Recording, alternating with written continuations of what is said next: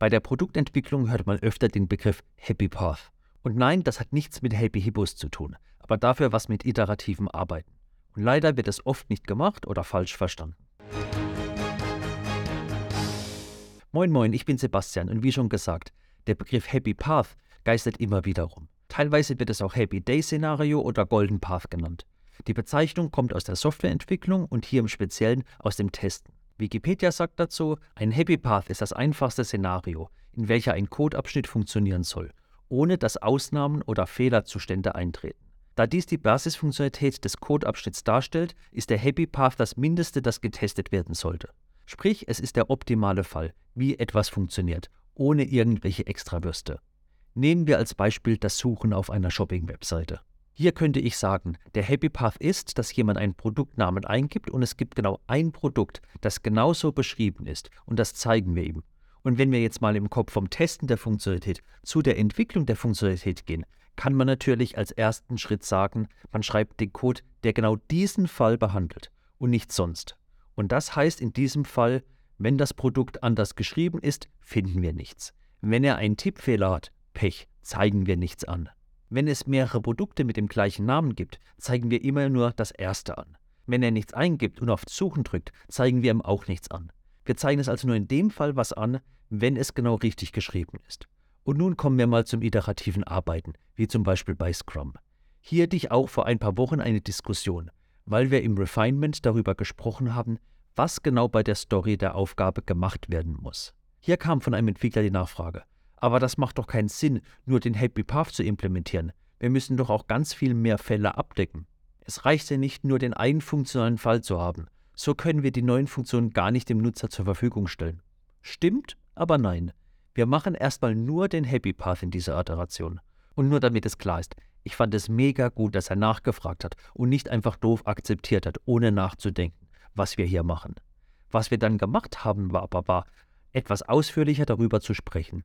So ist es dem Product Owner, dem Produktmanager, komplett klar, dass wir nur damit nicht an die Öffentlichkeit gehen können. Aber er will frühzeitig Feedback sammeln, wie es im optimalen Fall funktioniert. Klar, das Feedback sammelt er nicht direkt von den Nutzern. Vielleicht will er es aber erstmal selbst erfahren. Vielleicht will er Feedback von anderen Kollegen. Oder vielleicht will er auch damit dedizierte User-Tests machen. Nehmen wir mal unsere Suche von vorhin als Beispiel. Klar will man am Ende eine Suche, die einem immer was zeigt und auch ähnliche Produkte und so weiter. Aber vielleicht wollen wir erstmal ein Gefühl haben, wie funktioniert die Eingabemaske? Wie schnell ist die Suche im optimalen Fall? Also auch, wie schnell wird das Ergebnis angezeigt? Also das Ganze, wie fühlt es sich an? Wie funktioniert es? Und theoretisch noch praktisch können wir damit schon testen. Was passiert, wenn 50 Leute gleichzeitig was suchen? Hält unser System das aus? Weil wenn hier schon etwas nicht funktioniert oder sich nicht gut anfühlt, sollten wir erstmal hier schauen, bevor wir noch viel mehr drauf machen.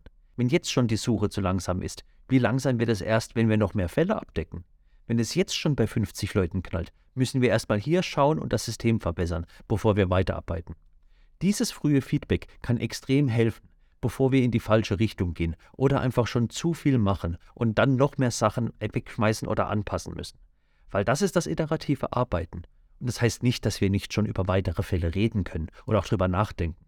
In diesem Fall ist es für den Entwickler schon wichtig zu wissen, vorausgesetzt wir wissen es schon, was kann man wie in dem Eingabefeld eingeben und was soll passieren. So kann er schon bestimmte Dinge im Hinterkopf behalten.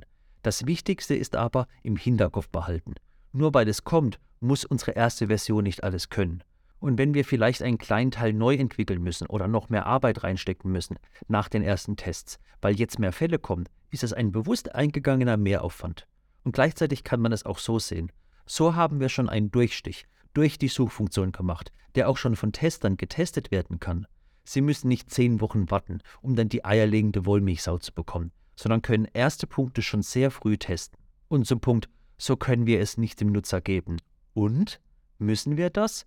Wer sagt, dass wir das direkt so dem Nutzer bereitstellen müssen?